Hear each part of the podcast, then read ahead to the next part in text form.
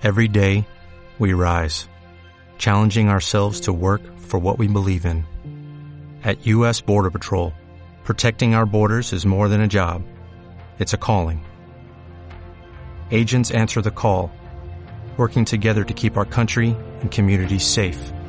If you're ready for a new mission, join U.S. Border Patrol and go beyond.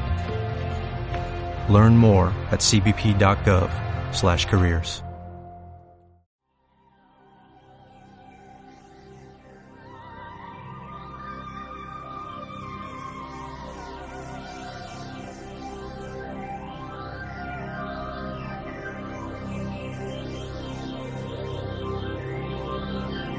Es el momento de caminar entre el misterio y la imaginación.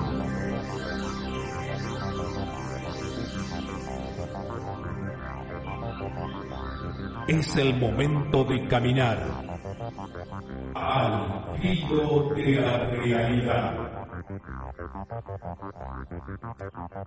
Conduce Gustavo Fernández. Junto a Quique Marzo y Emanuel Giudice.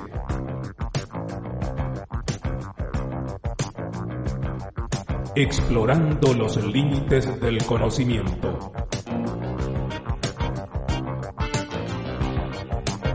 Locución José Ruiz Díaz.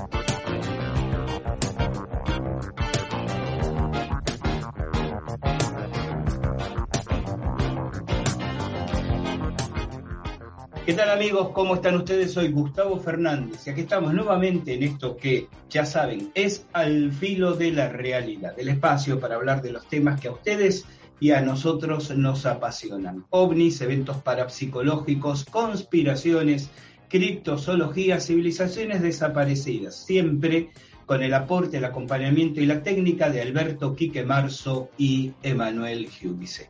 Acompañando entonces esta nueva oportunidad y saludando a toda la gente que nos sigue, a los incondicionales, a los fans que desde hace 22 años siguen estas emisiones de podcast cuando todavía no se había inventado la palabra podcast, a quienes recién llegan los neófitos, ¿no? los, los nuevecitos en estas líderes, a quienes nos escuchan a través de nuestra plataforma en evox.com y también a través de Spotify, a los oyentes a través de Edenex, Radio de la Historia y el Misterio, Radio Box de Texas y Radio OVNI Argentina de Corrientes, las dos primeras de España, luego Texas, luego Corrientes, que retransmiten distintos días, distintos horarios al filo de la realidad. A los fans, a los incondicionales, que con su eh, pequeño pero tan sustancial apoyo económico a través de ese botón azul en la plataforma Divox o en la pestaña de nuestro portal al filo de la realidad.com también contribuyen cálidamente a que sigamos adelante con nuestras actividades y a los cuales tímidamente retribuimos mediante un podcast extra mensual. A todos, a cada uno, a cada una, gracias por estar ahí. Y hoy, mm, bueno, nuevamente contento de compartir este espacio con ustedes y con un amigo con quien ya nos encontramos o nos reencontramos y también extendimos a ustedes eh, las manos para sumarse en estas lides de la exploración de campo y la investigación de misterios ancestrales. Hablo del amigo, del explorador, del escritor Alex Chionetti, quien hoy nos acompaña desde Estados Unidos con el tema que propone el título del podcast, sus propias investigaciones en la meseta de Marcahuasi. Alex, bienvenido al filo de la realidad. Gracias, querido, por aceptar la invitación y acompañarnos. No, un placer, un placer, Gustavo. Realmente hablar siempre de Marcahuasi me, me da un entusiasmo que se ha acumulado durante décadas dentro mío, ¿no? Y es, es, uno, uno siempre vuelve a esa meseta Mm. fantástica, ¿no? Esa meseta también de las primeras ex- exploraciones que han durado también muchas décadas y los recuerdos y, y memorias, ¿no? Porque esa meseta siempre hace, digamos, produce una gran impresión en, en, en el cuerpo, en la mente, en el espíritu, en los sentimientos.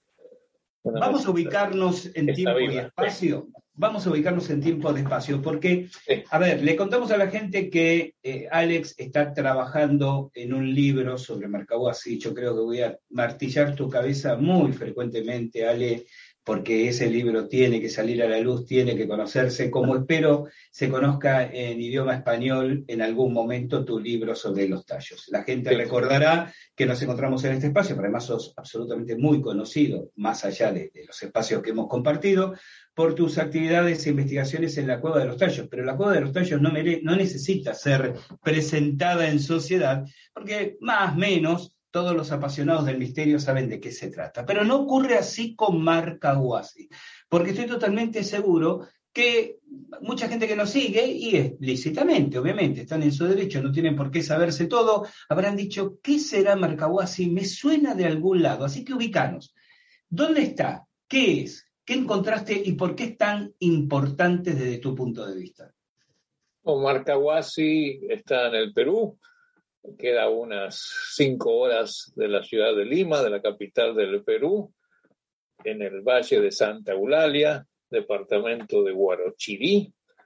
Y bueno, Marcahuasi es parte de uno de los grandes misterios de la sierra, donde uno empieza a subir en la sierra central hacia culturas incaicas y preincaicas. Todo ese valle ha sido, bueno, una buena parte de mi vida desde el año 81, donde tuve la oportunidad de ascender por primera vez y descender porque me caí y bajé hasta el fondo de la vez y volví a ascender.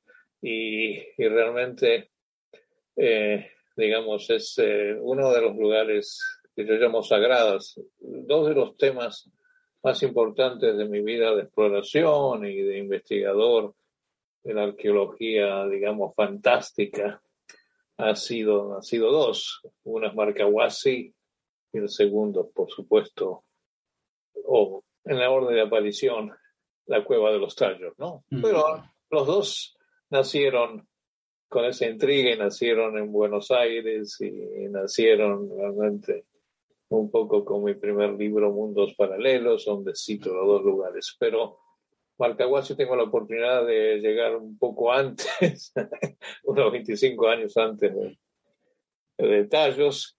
Y, y, bueno, digamos, yo la titulé La meseta de los dioses. ¿Y por qué? Bueno, es un tema, bueno, que enfoca la arqueología, enfoca el esoterismo, enfoca, digamos, esas, eh, digamos, eh, discipulados que uno cuando es joven, adolescente, es curioso, encuentra en autores o que están cerca o que están lejos. En ese caso fue la obra de Daniel Russo de Los Eros, un peruano, un peruano fantástico, ¿no? Que me puedo extender durante varias horas. Eh, el libro que estoy gestando no solo sobre Marcahuasi, es un poco también la épica de este, de este genio peruano, de este explorador de lo, de lo físico y de lo invisible. Contanos un poco de Daniel Russo, antes de ir estrictamente a Marcahuasi, Alex, eh, usando de tu amabilidad. Háblanos un poco de Daniel Russo, por favor. Bueno, sí, es, eh, hay que separar las dos cosas, porque bueno, sí, uno llega a Marcahuasi gracias al descubrimiento de Russo en el año 52. Daniel Russo, digamos, era un espíritu inquieto, que nació con el siglo XX, en el año 1900, y, fue más bien un autodidacta que tuvo también otros maestros, digamos, eh, de investigación espiritual. Eh, uno de ellos fue Pedro Astete. Pedro Astete fue un peruano que vivió muchos años en Buenos Aires. Dejó Lima y se fue a vivir en Buenos Aires. ¿Para qué? Para solo bucear investigar en la Biblioteca Nacional y pasó 20 años estudiando las, las simbologías y los signos arcanos de las civilizaciones anteriores. Y esa influencia realmente, por eso convergen los temas de Tallos y, y Marcahuasi, y Russo, y Goyen, y Morix, todos en Buenos Aires. Buenos mm. Aires, digamos, es el faro del mundo en ese 1900, en el siglo XX, ¿no? Que hable la puerta a, una investigación seria de las civilizaciones desaparecidas y de la espiritualidad perdida de nuestro planeta. Estamos hablando, bueno, de, Sudamérica. Y lo fascinante, porque ruso se convierte también en un ícono internacional, o sea, eh, ya de joven eh, tiene esa inquietud, digamos, eh, picotea en las diversas tradiciones, va a Europa, se envuelve con, digamos, con la, eh, la tradición hermética. Eh, digamos, él, él, busca realmente, es un buscador, ¿no? Es un, buscador de la evolución, de la posible evolución eh, psicológica y espiritual del hombre, ¿no? Y se envuelve con tradiciones como la de Gurdjieff y Uspensky, y va a ser uno de los primeros que publica los trabajos de Uspensky justamente en México. Él crea, después, en, años más tarde, va a fundar una editorial, eh, digamos, eh, espiritual esotérica en México, por ejemplo. Mm. la editorial Sol. Eh, eso te iba a ¿Cómo, ¿Cómo era el nombre de la editorial, Ale? Sol. Sol. Mm, interesante. Y él, él, crea eso. Bueno, él, él dice, bueno, él se convierte digamos, en, digamos, en hombre de negocios. Y él dice, bueno, para seguir buscando uno tiene que ser independiente, no depender de nadie y hacer su propia dinero, ¿no? Y bueno, y también se envuelve en la política, o sea, en la masonería, se convierte en alcalde de Miraflores. Por ejemplo, si uno va a Lima, ve la diagonal, esa diagonal, que es una de las avenidas más lindas de la Lima de mitad del siglo XX, eh, fue creación de Russo, ¿no? En esos, eh, mm. esos años que fue, digamos, el alcalde de Miraflores, ¿no? que justamente recientemente se le hizo un tributo con una historia de un cuadro perdido. Es otra historia, que yo también tuve que ver algo mm. En esa búsqueda. Sí. Y, y, bueno, pero esa es la década del 40. Y todos esos años, digamos, él, se enfoca, digamos, en ese hermetismo de Europa y empieza a, bucear justamente con Astete eh, lo que es, digamos, el, el, conocimiento anterior a los incas, ¿no? Toda una tradición que conecta con, digamos, eh, con la arquitectura fantástica de los muros ciclopios. Astete tiene un sueño donde él entra también en, cámaras, en una cámara subterránea, y el mundo subterráneo va a tener una gran, digamos, influencia. Si vos lees las obras de, de Russo, tanto como la, la, historia fantástica de un descubrimiento, que es la historia de Marcahuasi que voy a contar, mm. el, y también el libro de Tepoztlán, que es sobre México. Él, él encuentra realmente, digamos, elementos que vienen de una experiencia que tiene con Astete, de, descubre una, una escultura gigantesca viéndola desde el balcón de la casa del que cité primero, de Pedro Astete, y dice, bueno, ¿quiénes, ¿quiénes eran estos, digamos, constructores? ¿Quién eran estos, digamos, eh, esta raza, digamos, de constructores megalíticos, ¿no? Bueno, eso pasan los años, ¿no? O sea, y él él estudia también, bueno, la obra de Astete. Astete es un simbologista, ¿no? O sea, en esa época tenemos un, un simbologista y, digamos, y un, y un experto en la tradición que son latinos, ¿no? Pero ellos tienen realmente, están buscando una convergencia, ¿no? Y digamos, y Astete eh, ya habla de, de una, digamos, de una raza también, una raza extinguida, avanzada. Y también, digamos, de un recinto donde se, se guardan los tesoros de la humanidad, los tesoros intelectuales, como una especie de biblioteca perdida. Por eso la conexión entre ellos y lo que va a ser el tema de los tallos eh, tiene un paralelismo increíble, ¿no?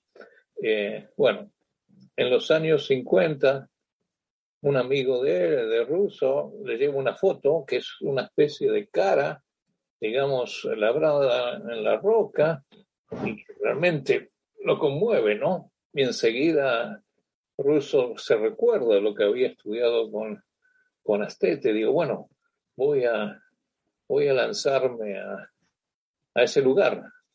O sea, un fotógrafo uh, había logrado esa fotografía así, sin, sin darle mucha importancia, ¿no? O sea, era una foto artística, ¿no? Y él justamente le, se le compra la, la foto, digo, déjame, se la regala. Ya. Y bueno, esta, este, este, rostro es un rostro que le vemos que tiene una nariz, digamos, plana, unas facciones casi arias, labios delicados. Y él dice, bueno, pero esto es interesante, ¿no? Y bueno, y hace una expedición, o sea, un viaje con, con su hijo, con su hijo, uno de los hijos eh, mayores, sin saber dónde va, ¿no? O sea, ahí pidiendo orientación, ¿dónde es este lugar, no? Y por eso hay, hay en esa época eran solo caminos de, digamos, de tierra, de cornisa, tenés que cruzar varios acantilados llegar hasta el puente de Autilla, que se llama, ¿no? Y de ahí tuvo la oportunidad de encontrarse con unos muchachos que lo guiaron, porque si no, no llegaban más. Y a San Pedro de Casta. San Pedro de Casta es el pueblo que queda, digamos, eh, debajo de Marcaguas. Y estamos elevándonos a 3.700 metros, ¿no? de altura. O sea, 3.700, 4.000 metros. Eh, algunos dicen que la meseta está a 5.000 metros, o sea, el aire se vuelve enrarecido, ¿no? O sea, y cuando uno llega a este pueblo, ve que las nubes pasan a través del pueblo. Digo, estamos a gran altitud, ¿no? Esa fue mi primera impresión, ¿no? o sea, nunca me voy a olvidar de cuando uno llega ahí y, y ahí, bueno, empieza a hablar con los lugareños, ¿no? Y los lugareños te empiezan a, hablar de, los gigantes, ¿no? Y hablar de, del San Pedro, del cactus, porque es una tradición de, de, tomar la mezcalina, ¿no? O sea, de tomar el San Pedro, o sea, y depende de las puntas. Es muy parecido, bueno, a toda la tradición del peyote, ¿no? Estamos ante lo mismo, ¿no? Yeah. Pero bueno, cuando uno sube, ya empieza a ver, bueno, que esta meseta de granito volcánico tienen en ciertos lugares muchas caras y esculturas. Y lo mismo que el ruso ve en el año 52, lo, uno lo puede ver actualmente, ¿no? Pero lo interesante es que el ruso empieza a descubrir que estas digamos, figuras no son casualidad de la roca, ¿no? Y muchas de ellas... No, es una pareidolia, diríamos. Claro, exacto, la pareidolia o la simulacra, ¿no? Ya le decimos, en inglés le decimos más simulacra, ¿no?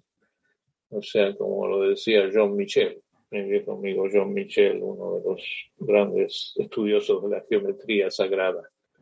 Esa geometría sagrada tiene en ruso una gran formación. O sea, y él, bueno, él empieza a ver ese lugar con un, ya a los 50 tenía un conocimiento, digamos, interior fantástico, ¿no? O sea, Russo estudiaba los ciclos de las humanidades, los ciclos de creación y destrucción, o sea, las cronologías. Era, para él mucho era una gran obsesión con el tiempo, ¿no? Con el tiempo y espacio. ¿Tienes idea, te, interrumpo con una pregunta, ¿tienes idea si ese, estudio de los, de los ciclos de la, de la historia, de la humanidad, eh, estaba emparentado al concepto astrológico de las eras astrológicas o por ahí más hacia la mirada de Velikovsky. No, justamente sí, Russo cita muy, muy poco a Velikovsky, aunque él, por supuesto, conocía la obra de Velikovsky, que en los años 50 había sido un bestseller. Claro, por eso lo pregunto. es, muy buena tu pregunta. Eh, digamos, los ciclos astrológicos también, sí.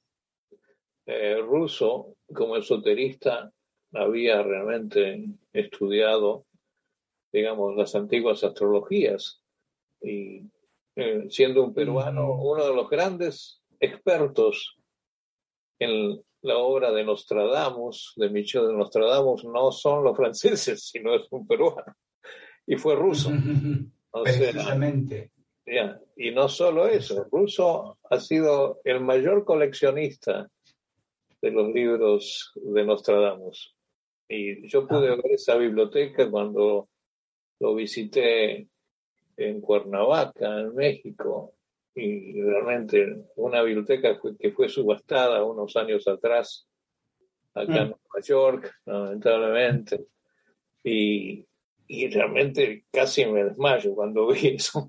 Este, tenía en, esa, en esa habitación, en el Valle de México, estaban acumulados todos los textos, no solo de Nostradamus, de las primeras ediciones, las primeras ediciones, Gustavo sino la, la colección de libros alquímicos más grandes en la historia. ¿En qué, año, ¿En qué año falleció Russo? Sí, eh, más o menos. Russo muere a los 91 años en el año 91, en septiembre. Precisamente. Y por supuesto no tenés idea dónde terminaron después de la subasta su biblioteca. Sí, sí, no, Sí, no, yo sé dónde terminaron. Justamente la familia me pidió ayuda para, para vender, eh, para, digamos, buscarle otro hogar a los libros y finalmente, bueno, conocí Estados. Por fortuna, eh, lo que es la, el Museo de Nostradamus de Salón y la bibliotecaria de Salón, que tuve el agrado de conocer años atrás, cuando yo también estuve trabajando sobre el tema de Nostradamus, eh, se compró en la mayoría de las mm. ediciones que ruso había comprado en Francia y volvieron a Francia. cerrando, cerrando el círculo. Bueno, no solo en Francia, ¿no? Es decir, el ruso realmente, el, me convertí realmente digamos, en una persona independiente, con afluencia, con, con dinero para poder darme lo justo, ¿no? ir a buscar, ¿no? O sea, por eso, vos me preguntabas de astrología, claro, por supuesto, es un, era un gran estudioso de eso, pero no, no totalmente enfocado en el tema astrológico, dominando el resto de su conocimiento, ¿no? Mm. O sea, el, el, tema de Russo, él busca, digamos, la evolución del hombre, o sea, es, él, él pensaba que, bueno, que el hombre podía saltar del estado animal a una, a una mente superior. Él busca el superhombre, ¿no? Desde el punto de vista nietzscheniano, ¿no? Pero sin, sin ser un facho, ¿no? O sea, sí, sí, sí, totalmente, buscador espiritual, no, no un asófito, ¿no? Eh, como sucede en otros casos, eh, que no vamos a hablar ahora de otros investigadores. ¿Tuvo, tuvo Barcaguasi en la vida de Russo la importancia que acertada o, equivocadamente uno proyecta, uno lo asigna, o fue uno de los temas más en los que volcó sus inquietudes?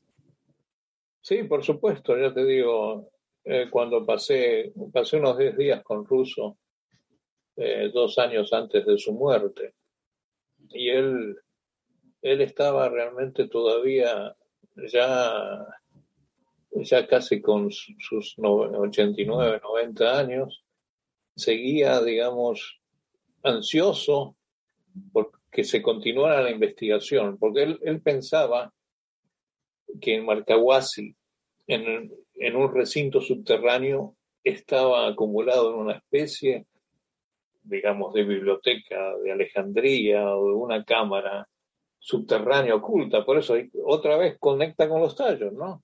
O mm, sea, en esta sala que es también parte del sueño de Astete, pergaminos que en parte de este ciclo anterior. O sea, Malcahuasi es una de estas cápsulas de tiempo donde las civilizaciones postdiluvianas, bueno, o diluvianas o antidiluvianas, llevan ese contenido y lo dejan ahí, ¿no? O sea, como comentábamos el otro día sobre las cuevas del Qumran, ¿no?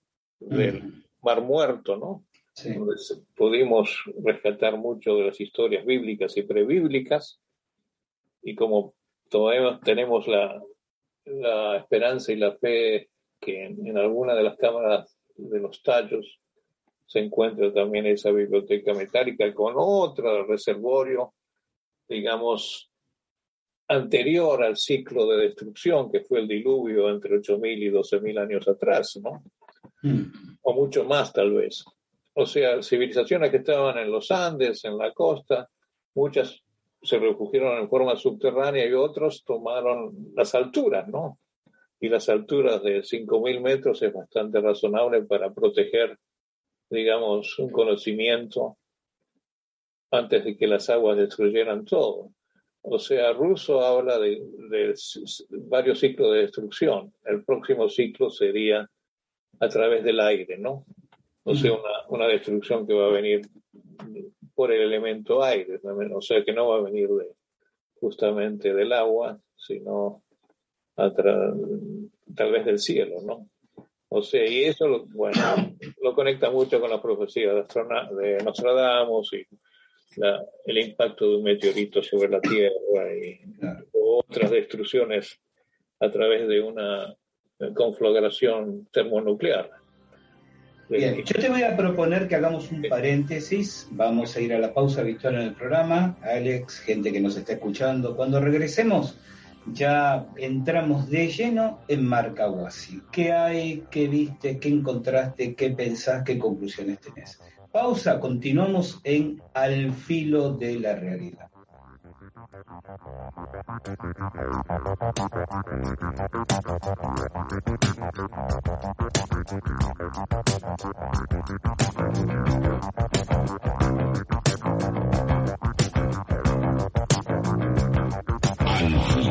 la realidad, de la realidad.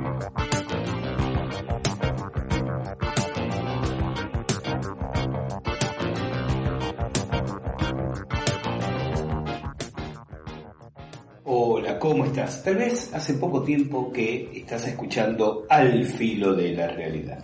Si es así, te comento que somos un grupo muy pequeño de personas que hacemos esta y otras actividades vinculadas con la difusión de los temas que a vos y a nosotros nos interesan, ovnis, civilizaciones desaparecidas, criptozoología, conspiraciones, fenómenos parapsicológicos. Hacemos esta difusión como una manera de poner en el escenario de los interesados el resultado de las investigaciones que realizamos. Pero no te estoy comentando nada nuevo, nada que no hayas escuchado ya en el filo de la realidad. Lo que sí te comento es que estas actividades las realizamos absolutamente financiadas con nuestros propios bolsillos. Y si sos uno de los incondicionales, de aquellos que nos vienen escuchando desde hace años, no hay nada nuevo que tenga para decirte porque ya nos conoces. Entonces, a unos y a otros, estoy aquí para pedirles que nos den una mano, para que nos acerquen su colaboración libre, voluntaria. Vas a encontrar por ahí un botón, una tecla de color azul que dice apoyar. Eso nos permitirá contar con una muy, muy pequeña contribución de tu parte, poco más de un euro mensual que sumado en el conjunto de quienes quieran acompañarnos nos va a permitir acelerar investigaciones, pagar determinados análisis técnicos, poder cubrir gastos de viajes que igual seguirán saliendo de nuestros bolsillos, pero desde ese momento de una manera un poco más aliviada. Si a vos te interesa, si a vos te importa el esfuerzo que hacemos, si de alguna manera te suma algo lo que te devolvemos a través de este espacio, apoyanos. Y vas a tener acceso a un podcast extra mensual como una manera de corresponder, de expresar nuestra gratitud. Gracias por estar ahí.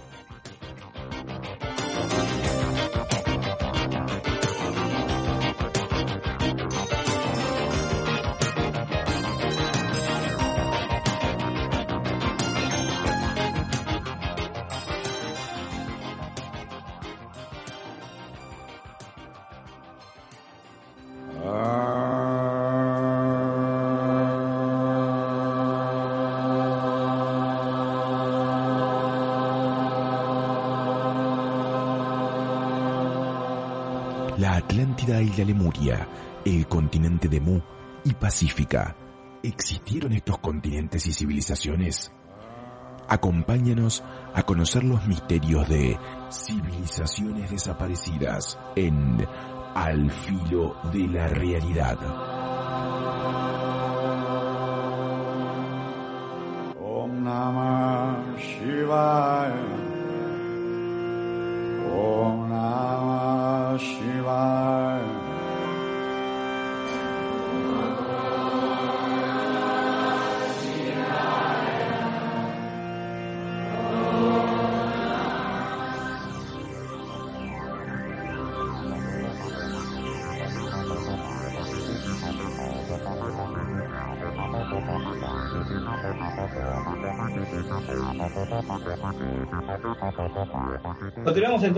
Filo de la realidad, gente, ya saben que pueden seguirnos a través de nuestro portal en internet al de la realidad.com, no más preámbulos para volver con el, amigo, el investigador, este referente de la exploración y lo alternativo, eh, que nos honra con su presencia hoy.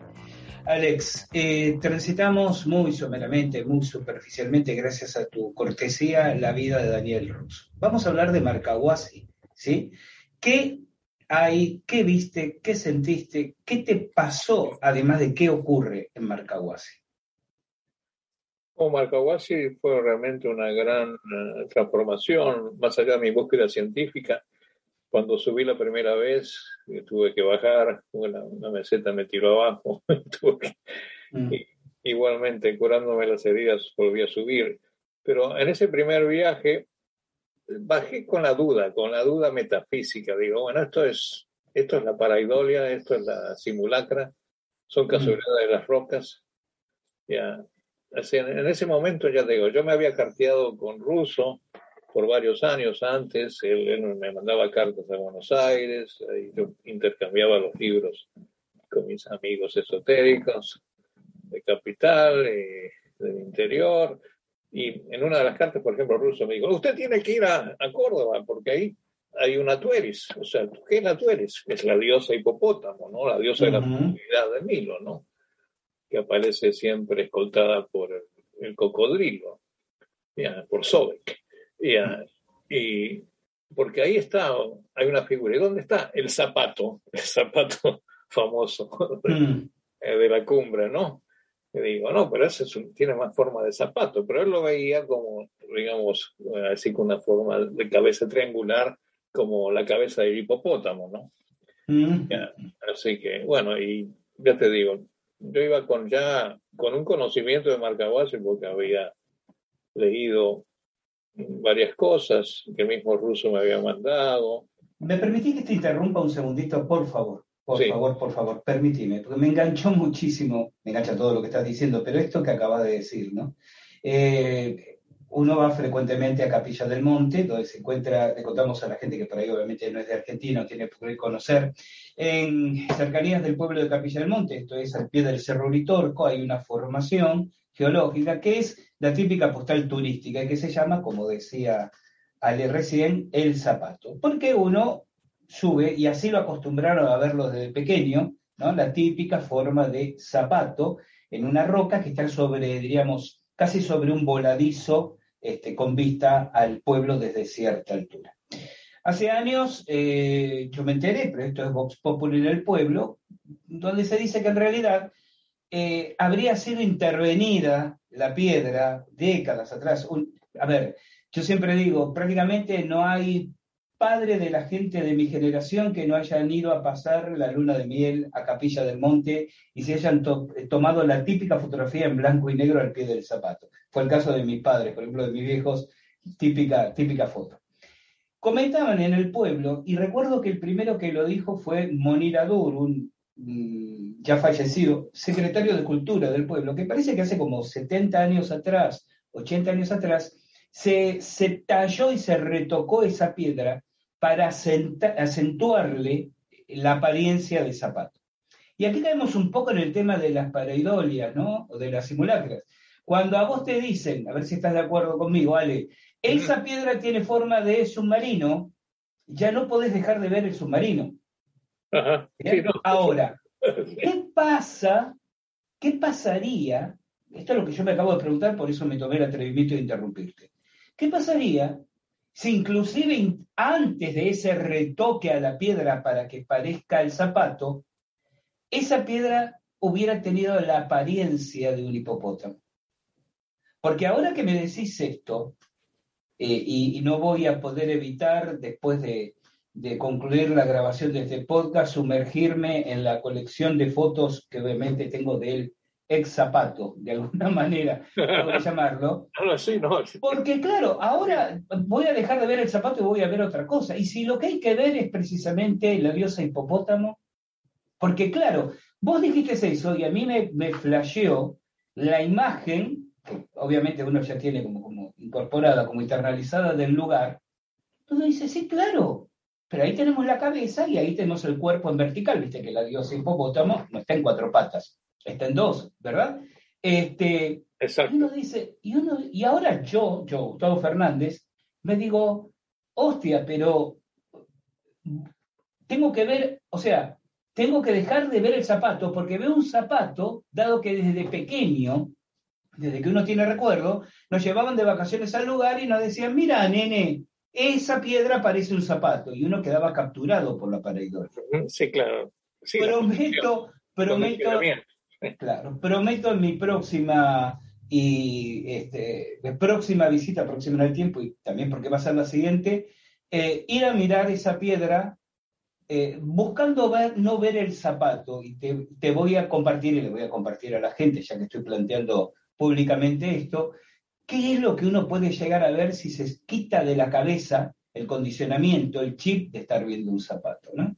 Simplemente quería hacer esta acotación al pie de, página, diríamos. Vamos, Ale, sigamos adelante. No, no, no, vos, vos descubriste una figura muy interesante ahí en el sí, la del cóndor. Y te preguntaba la simetría, ¿no? Y digamos, esa, esa figura tiene detalles, porque el sombrerito ese o el cuello anillado del cóndor es, es un elemento bastante inusual, ¿no?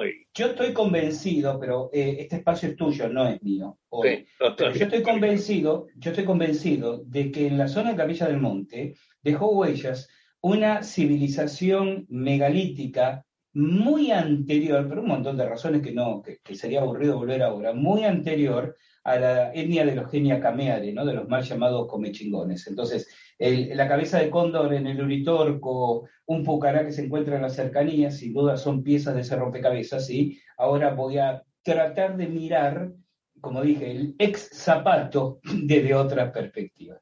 Pero regresemos a Marcahuasi, querido amigo. Sí, claro, o sea, por eso ese primer viaje digo, bueno, esto es casualidad de las rocas, pero hay, hay más de 500 figuras, tanta casualidad. Y bueno, y después en ese interín y mi próximo viaje a Marcahuasi pasaron varios años y la, tercera expedición fue diferente, ¿no? Empecé a, pasé más tiempo en la meseta, acampé más días, o sea, tuve más comunión con las rocas. Y ya había, bueno, yo había explorado muchas formaciones de rocas naturales, desde el Valle de la Luna, y otras formaciones en, Argentina, la cabeza del águila, y a lo largo de los Andes y también en varias provincias.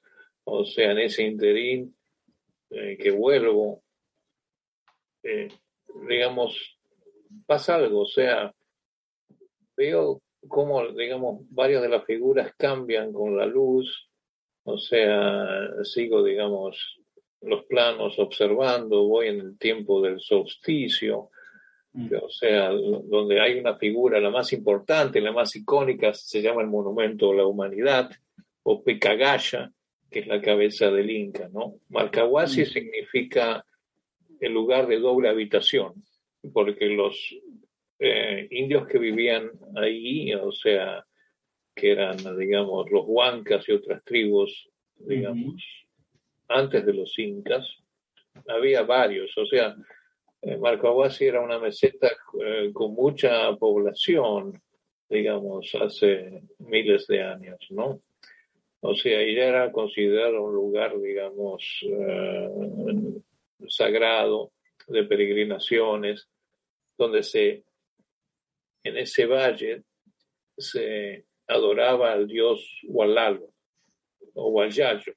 El dios Huayayo es el dios del de, los, de las, digamos, es casi como el Tlaloc, ¿no? Muy parecido, si hacemos una comparación con las deidades aztecas, el dios de los, truenos, relámpagos, el dios de la luz, ¿no? O sea, es un dios digamos, también creador y destructor, ¿no? Y durante, digamos, en, los Andes peruanos hay, sobre todo en este valle, hay varias representaciones. Y uno de los lugares era Malcahuasi. Y ahí los indios, digamos, construían casas avanzadas que todavía se, mantienen, eh, de doble habitación y con ventanas trapezoidales. Por eso da el, el, origen del nombre, ¿no? Yo tuve, bueno, la oportunidad de encontrar otra ciudad perdida en la entrada del Valle de Santa Eulalia que no estaba clasificada. Justamente los guías que me llevaron me dijeron, no, sos el primero que llega a esta ciudad, ¿no? Y justamente ahí encontré una representación muy erosionada de, también de lo que era la cabeza de lo que lo interpretaban también con forma de águila. Mm. Interesante. Una pregunta de curioso, pero esto de curioso, como decimos en Argentina, de chumba que soy. ¿El hallazgo de esa ciudad perdida fue lo que te abrió las puertas, te dio la membresía del Explorers Club? No. ¿No? No, no. Los trabajos eh, de Marcahuasi y, los y las expediciones a los tallos me dieron la membresía del Explorers Club. Sí. Ah, Adelante, adelante entonces. Satisfecha mi curiosidad, sigamos. No, no, está bien. Bienvenidas todas las preguntas que quieras. y justamente, no, eh, eh, esa la descubrí en el, 2000, en el 2009, la, la estatua de, de Justamente descubrí otra ciudad que era relacionada con eh, relacionada, bueno, con la tradición de, de formar los cráneos, ¿no?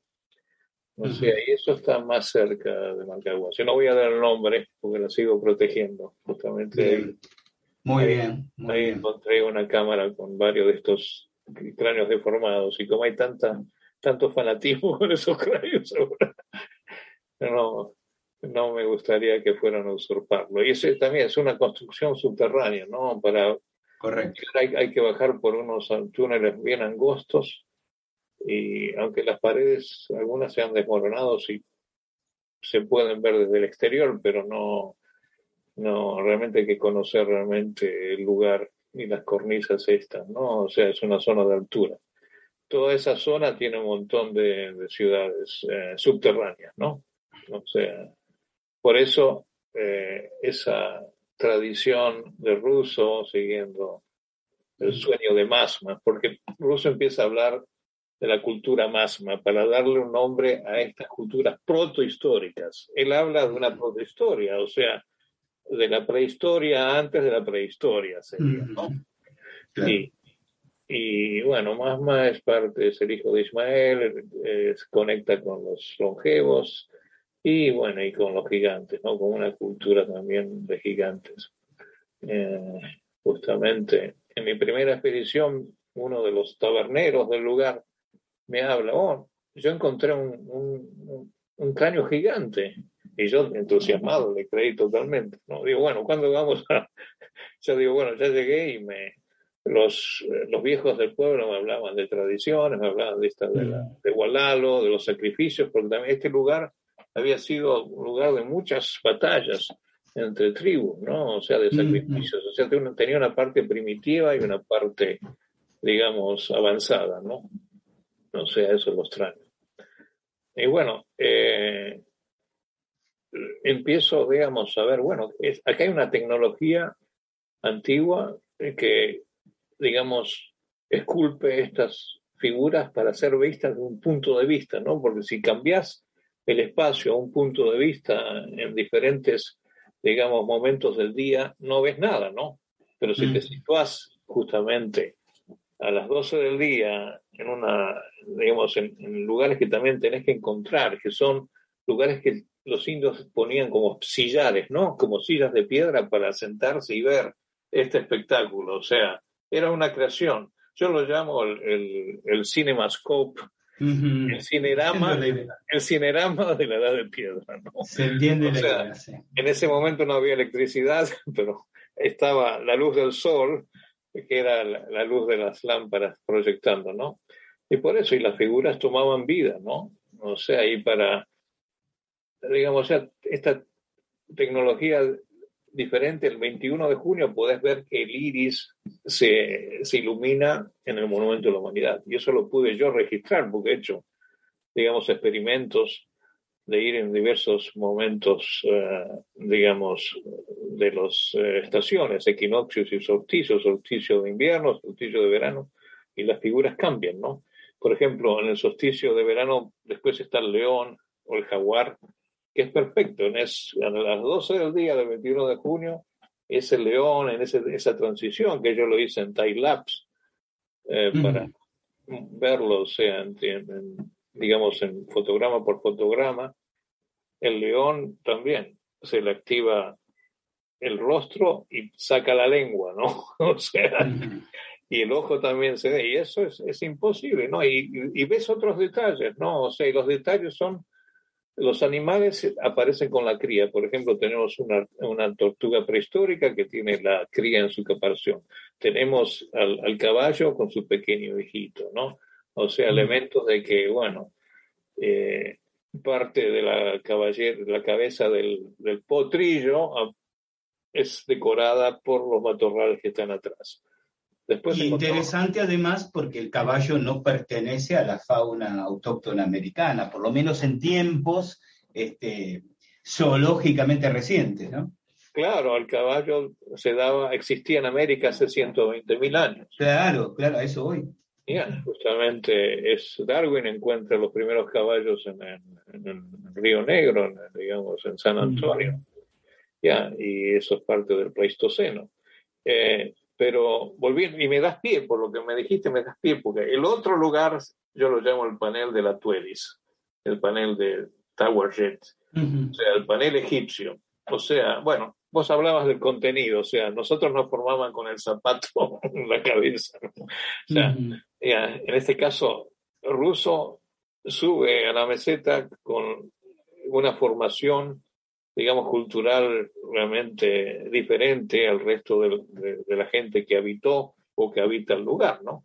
Pero es, ese panel es imposible, ya te digo, yo hace 30 años, 40 años que he estado, he hecho fotografías, he grabado, he hecho análisis fotográficos ampliado, digamos, procesado las fotos con negativos, primero en la época de, de, los 35 milímetros, digamos, con ampliadoras y después con lo digital para encontrar detalles. Uno de los, ya te digo, uno de los puntos importantes es el lugar donde tú eres. O sea, encontrás una formación de un hipopótamo, es perfecto. Y atrás aparece un cocodrilo. Y esto conecta Egipto con los Andes. ¿Cómo, lo explicas? Eso es, o sea, una civilización anterior de la época de Gondwana, porque bueno, digamos, América estaba conectada con, digamos, la parte oeste de África, ¿no? Egipto está en el norte de África, ¿no? Y bueno. Lo que pasa es que eso nos obliga a proyectar la, la, digamos, la presencia humana o protohumana a tiempos monstruosamente arcaicos. Eh, Exacto. Por ahí se me hace más, se me hace más este, funcional pensar en una conexión por mar, digamos, navegando, invoco el espíritu de Thor Heyerdahl en este instante, ¿no? Ajá, Esta idea sí. de que en una, en una migración terrestre en tiempos de Gondwana. Ah, no, por supuesto, pero si los, los egipcios tenían unas flotas impresionantes. Sí, Es- sí, esas sí, barcazas que están, no sé si la viste, al lado de la pirámide de Gizeh. Sí, claro, claro, claro. Imagínate el poderío, ¿no? Esas barcazas podían cruzar, digamos, del, del Mediterráneo hasta el Atlántico y entrar por el Amazonas, por el Orinoco, fácilmente, ¿no? Sí, sí, no eran simples barquitos de juncos para dos personas para pescar ahí en el Nilo, ¿no? Sino era una No, pero ya te digo, las flotas de los pelasgos o de las culturas mediterráneas estaban súper avanzadas en navegación Sí, y sí, Babilonia. Así que no sin extendernos, sin extendernos, la, la China también para la misma época. Eran Ajá. barcos de 400 marineros, digamos. Sí, la flota esa famosa que nunca fue encontrada. ¿no? Exactamente, exactamente, exactamente. Sí, bueno, ese es otro ¿En tema. qué años, en qué años fuiste a Marcahuasi, Ale? El primer viaje es en el 81, después en los 90, después en el 2001 es cuando yo te digo, ahí tengo la conversión. Bajo de, bajo de la meseta como Moisés, o sea, con los Mm. cuernos iluminados. O sea, te digo, ¿qué te pasa, Alex? No, es, es que vi que esto no, esto no, no, se, no se puede explicar por naturaleza. Acá no hay casualidad en la naturaleza. Esto no es que fueron es- esculpidas totalmente, aunque el ruso hablaba también de que la civilización anterior podía esculpir montañas, ¿no?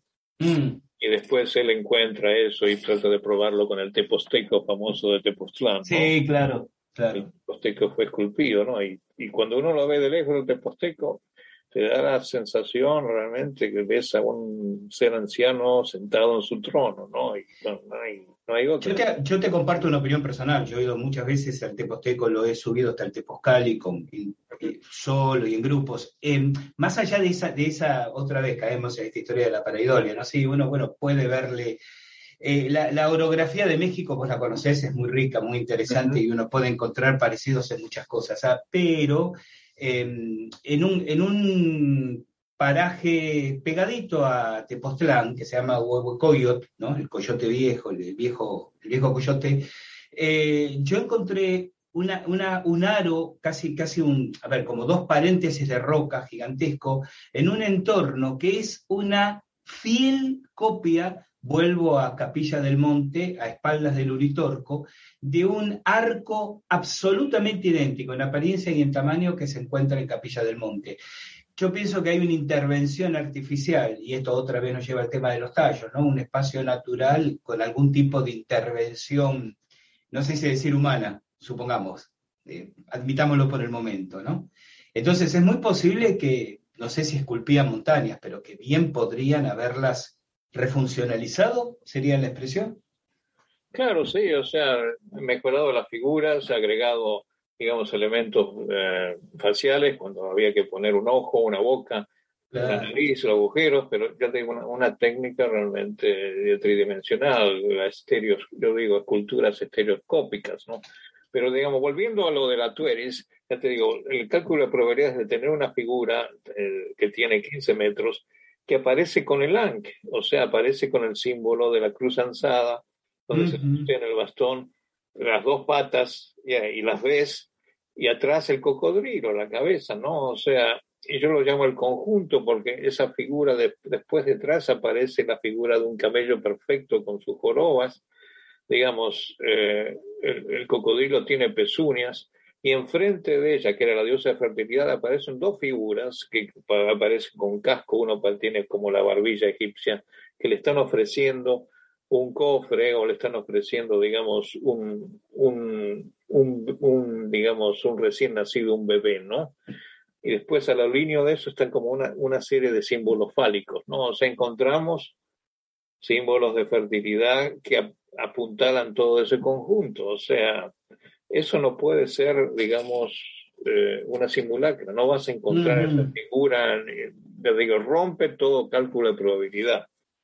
O sea, bueno, ¿Conoces, eh, ¿conoces la Pedra da Gavea en Río de Janeiro? eh, sí, la conozco, no he estado, pero también él, ruso, lo Es esa idea, ese, era, ese- parte, ese era tipo- parte de más, más, sí. Ajá. Ujú.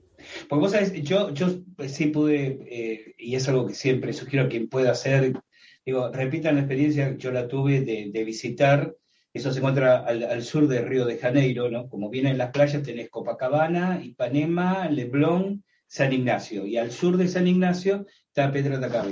Eh, es un farallón sobre el mar que uno observa un rostro barbado y con una especie de tocado, y está la opción, la posibilidad, que siempre es lo que yo recomiendo, de hacer vuelo en ala delta, con- con- si uno quiere con instructor, que te lleva frente a Pedra de la Vea a distintas alturas. Así que no es ni siquiera un, un tema de perspectiva, digo que desde el suelo lo vemos como un rostro, pero a eh, 50 metros de altura es informe, sino es un rostro desde cualquier ángulo. ¿Mm? Entonces mi pregunta era si Russo, y me acabas de decir que sí, entendía que había una continuidad de un Sí, lado sí, al no. otro, del Pacífico al Atlántico en eso. Sí, justamente Russo vivió en todos estos lugares donde había figuras escultóricas, digamos, monumentales, ¿no? Él Ujú. consideraba que, por ejemplo, que el pan de azúcar, eh, Mm, digamos, en Copacabana era, digamos, un león marino, ¿no? O sea, Mm.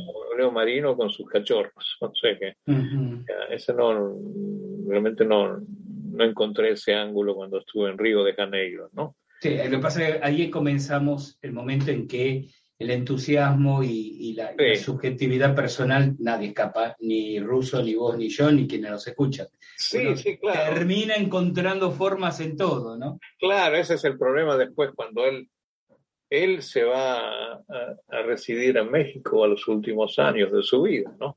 O sea, Ujú. pasa los últimos 20 años en México, digamos, se autoexila porque decían que en Perú no lo dejaban en paz y él quería, bueno, escribir, investigar, digamos, y se, retirarse, ¿no? Había ya la vida limeña, lo, lo había hartado, ¿no? Y él, bueno, siempre le gustaba México, ¿no? O sea, es donde él muere, fallece, ya, y, y es sepultado en Tepoztlán, o sea, en el año 2003, bueno, tuve el honor de, al final con su familia, arrojamos las cenizas de Russo en, en Marcahuasi. Así, Mm. Por eso era tan importante.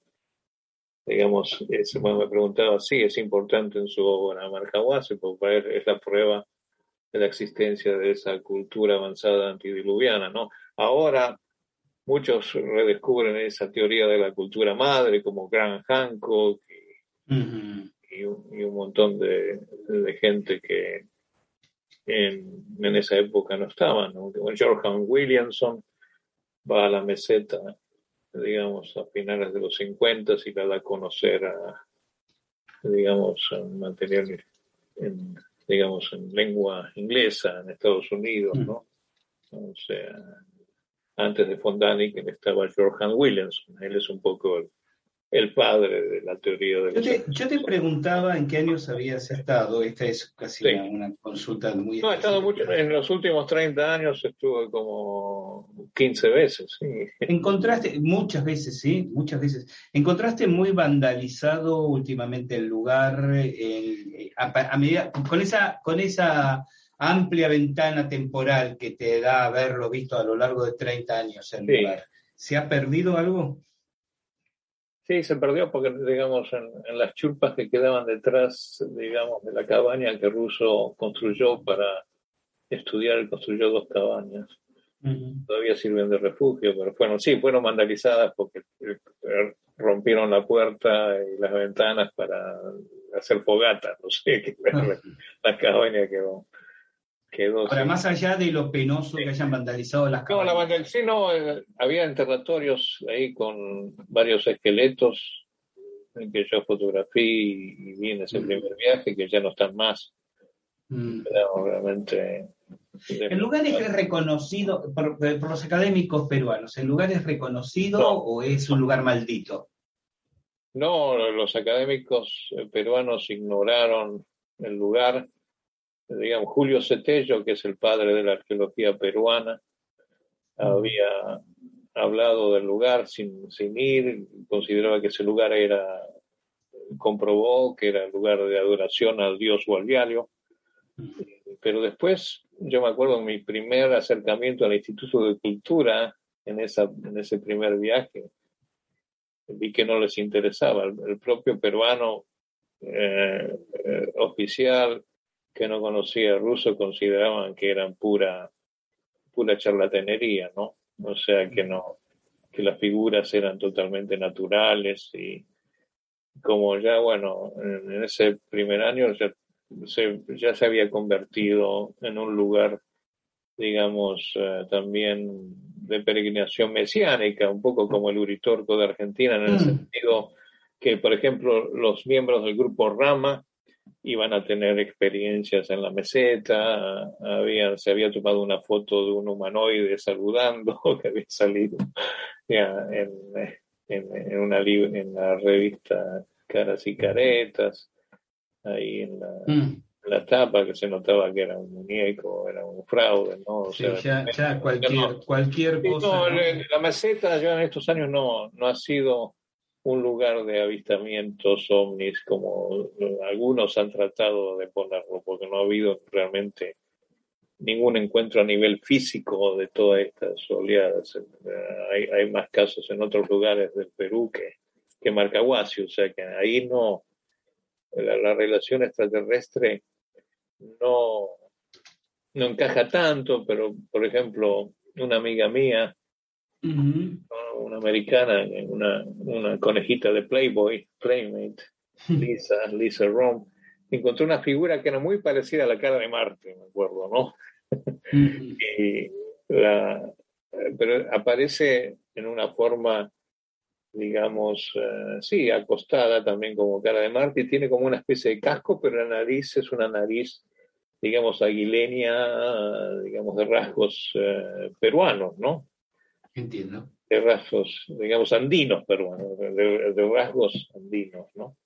Y, en, ese, en, ese, lugar, ahí hice varios trabajos también, se llama el infiernillo, ¿no? Mm. Y yo lo llamo el príncipe del infiernillo, ¿no? Porque justamente con eh, el hijo de Manuel Olivares, que fue el, guía más longevo, que fue el guía de Ruso, la familia Olivares, fue también mi guía por años, ¿no? Mi querido Manuel. me acuerdo, me acuerdo, Manuel, que, que, me daba albergue, ¿no? En su casa y no, y digo, bueno, sí, Alejandro, no, no te preocupes, pues tengo un gallo por ahí que te va a despertar, ¿eh? pues empieza el gallo a 5 de la mañana. Digo, ¿no seguro? Sí, sí, no, no, no, no te preocupes. El gallo justamente dormía debajo de mi cama. ah, bueno. Está bien. Me estaba, temprano, ¿no? Está bien, habitación, habitación con despertador incluye. Sí, mi libro va a estar dedicado al gallo de Don Manuel, pero Don Manuel, Don Manuel me ayudó mucho y Severiano, su hijo, que también falleció, los dos fallecieron, que Dios mm. tenga la gloria mm. y en el eterno descanso, que eran tipos fantásticos, conocían todas las leyendas y lo ayudaron a Russo, eran, eran jovencillos en esa época mm. y, también eh, Russo los hacía excavar en varios lugares, porque Russo buscó la entrada a ese mundo subterráneo y a esa cámara, esa cámara sagrada donde estarían también los libros perdidos digamos, antidiluvianos. Y justamente eh, en una de las excavaciones eh, que yo continué, eso fue ya, no, eso fue por el 2003, donde pasé varios, varias semanas, eh, pudimos excavar una parte de ese descenso. Es una especie de grieta, una grieta que, digamos, divide a la meseta en dos y tiene una gran profundidad. Bueno, descendimos con cuerdas y todo eso y bueno, empezamos a hacer un trabajo, bueno, de excavación arqueológica. Pudimos encontrar, digamos, eh, una pared de doble muro porque se hablaba de una leyenda donde había un agujero donde al sacar una de las piedras entraba un, todo un, eh, digamos, una ráfaga de viento, ¿no? Porque se hablaba que en esa zona la gente caía en esta grieta y aparecía al, pie de la meseta, ¿no? Ah. O sea, también se sacrificaban doncellas, ¿no? Porque eran, eran justamente eh, una zona bastante de sacrificios humanos, ¿no? Por todos los huesos que se encontraban. Justamente yo hice analizar con el Smithsonian, con mis eh, antropólogos, justamente amigos en la dirección, un peruano. El doctor Matheus me ayudó a analizar con el carbono 14 la antigüedad, porque queríamos saber, bueno, hasta desde cuándo venían digamos, este tipo de culto, ¿no? Bueno, y lo que encontramos, digamos, esa doble hilera de, ladrillos, bueno, de bloques, que eran dos bloques eh, bien antiguos, una mezcla de adobe y piedra, se remontaba, bueno, los huesos se remontaban al siglo eh, 16, 15, justo la época de mm. la conquista. De la conquista, sí. El Pizarro, ¿no? Mm. y, muchos huesos de gente joven, ¿no? O sea, coincidía con doncellas, ¿no? Huesos femeninos, digamos, de, de gente, de criaturas. O sea, bueno, el, no pudimos seguir excavando, después vino un deslave y cubrió todo lo que habíamos hecho, ¿no? Pero había una línea, digamos, un estrato muy antiguo, ¿no? El, estrato más antiguo, eso tenía, coincide con lo que fue la gran deflagración que hubo, pues encontramos, digamos, en los ciclos eh, de catástrofes, hubo una época que en varios lugares del planeta hubo una línea de carbonización, ¿no? Como si toda la atmósfera hubiera ardido. Eso fue hace 8.000 años atrás, ¿no? y encontramos ese tipo de línea, ¿no? Justamente yo lo hice analizar con, con científicos del Smithsonian y me dijeron, oh, Alex, descubriste una tumba real, porque esa tumba era un personaje importante. Mm. Eso fue cubierto por eslave, después se metió el alcalde, la alcaldesa de San Pedro de Castro, y dijo, no más, los gringos no vienen a excavar acá nomás. y no pudimos volver. Y, bueno, y después eh, bueno, en los últimos años ya Severiano volvió y eso quedó cubierto, ¿no? Ojalá alguien pudiera volver a rehacer toda esa parte. Bueno, eso coincide con Russo, porque Russo, antes de morir, me encomendó, digo, usted, Alejandro, por favor, continúe mi trabajo. Yo acá le muestro, digamos, el plano de la meseta. Hay un cruce de líneas con figuras principales que determinaría que en este lugar es donde estaría, digamos, esta cámara real, ¿no? Esta cámara antigua. Y o sea, eso coincide con esta zona de que se llama el infiernillo, ¿no? O sea que, bueno, pienso que estábamos cerca, pero Lo cual me lleva, obviamente, me das el pie a, a dos preguntas, ya, ya en el final de, esta entrevista. Eh, la primera pregunta es, ¿pensás regresar? Sí, claro, o sea, uno, como decía, como decía don Manuel, uno siempre vuelve a Marcahuasi, vivo o ya desencarnado, pero cuídate que ahí vamos a volver varios. ahí nos vamos a encontrar. Bueno, espero que sea en encarnadura. Ojalá que nos encontramos todos los viejos amigos. Ya incluso. Que así sea. Y la segunda pregunta que te iba a hacer. ¿Qué perspectivas con el libro? ¿Estás trabajando en ello? Ya no, no, hace muchos años muchos Claro, ah, esto no es un trabajo que empezaste dos meses atrás, claro, claro, claro. Sí, no, no, no, empecé hace una década atrás y, y, tengo muchos artículos que publiqué en los últimos 30 años, ¿no? Ya te digo, ese primer artículo del 81 se llamó La meseta de los dioses, ¿no? Pero con el tema del libro puntualmente. Sí, Tenés el proyecto de buscar editor, estás trabajando en él y bueno, después el universo fluirá. Hay una propuesta concreta. ¿Qué? Sí, sí, no, tengo dos editores y mm. uno, lo tengo que someter, otro está, mm. pero este editor con el que me ha publicado tres o cuatro libros no, no estoy totalmente conforme, ¿no? Entiendo. Lidiar con los editores españoles no, es fácil. es, un apretón en la falange, por no decir otra cosa. Totalmente de acuerdo. Algunos le va bien, Algunos le van bien, sí, pero no sé, ¿a cambio de qué? ¿Cuáles son los términos de negociación?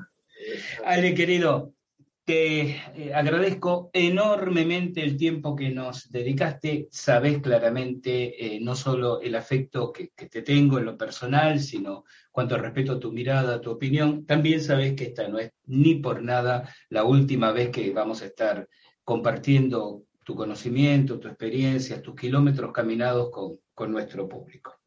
Eh, así que vamos a volver a reencontrarnos, espero más pronto que tarde para hablar de algunas otras investigaciones que has realizado, porque realmente, si empiezo a preguntarte todo lo que tengo interés, se nos consume todo en un podcast de 12 Muchas horas. Muchas cosas convergen. Si no, tenemos que hacer el YouTube, así te muestro las imágenes. Porque digo, imágenes valen por mil palabras. Sin duda. Lo vamos a hacer, lo vamos a hacer. Ale, querido, nos estamos despidiendo. Enorme abrazo, tus palabras finales. Adelante. Bueno, es, eh, digamos, este lugar de los Andes es un lugar especial, hay que experimentarlo. Eh, por suerte mucha gente está yendo porque hace una década atrás hice el produje un segmento para la serie Alienígenas Ancestrales y también como sucede con Tallos la gente va a San Pedro gracias a este programa que lo siguen repitiendo. Y a troche ¿no? O sea, estoy esperando que los de San Pedro me den la llave del lugar. Ya lo estoy pidiendo hace una década atrás, antes, de, antes del programa, ¿no? Así que después de la difusión que he hecho de la meseta, ¿no? Y que se lo merece, ¿no? Y justamente es un lugar especial, digamos, a los que no tengan la oportunidad de ir al Perú, no olvídense de Machu Picchu, y mm. en la meseta. Ahora está más fácil porque construyeron un camino incidentalmente, no, no tiene que ver con el turismo, sino con una planta industrial que construyeron cerca, así que se puede llegar, ya no hay que escalar por cuatro horas con la presión de, de 4.000 metros de altura, ¿no? Ahora se puede llegar en máquina, digamos, en, carro, en coche, y ahí hasta donde está el anfiteatro, y parquear y ya uno está más relajado y puede andar. La meseta no es muy grande, son tres kilómetros eh, cuadrados, pero ahí hay más de 500 figuras y realmente es una buena activación de los hemisferios cerebrales ir a descubrir. Yo simplemente quisiera agregarte que bien, no, no, no digamos, decepcionemos a la gente de Machu Picchu, que no lo conoce, que se dé la oportunidad de Machu Picchu, Valle Sagrado de los Incas, pero que no se quede con eso, ¿no? Hay lugares que realmente movilizan energías. Caral, Chavín de Huántar, Marcahuasi, ¿no? Entonces la idea es sumar, no cambiar una cosa por otra, sino, sino también sumar. Ale Gianetti, enorme abrazo desde Argentina. Eh, por supuesto, vamos a seguir en contacto por diversos temas. Eh, se te quiere mucho y se te respeta aún mucho más. Gracias por estar ahí. Gracias, don Gustavo. Nos vemos.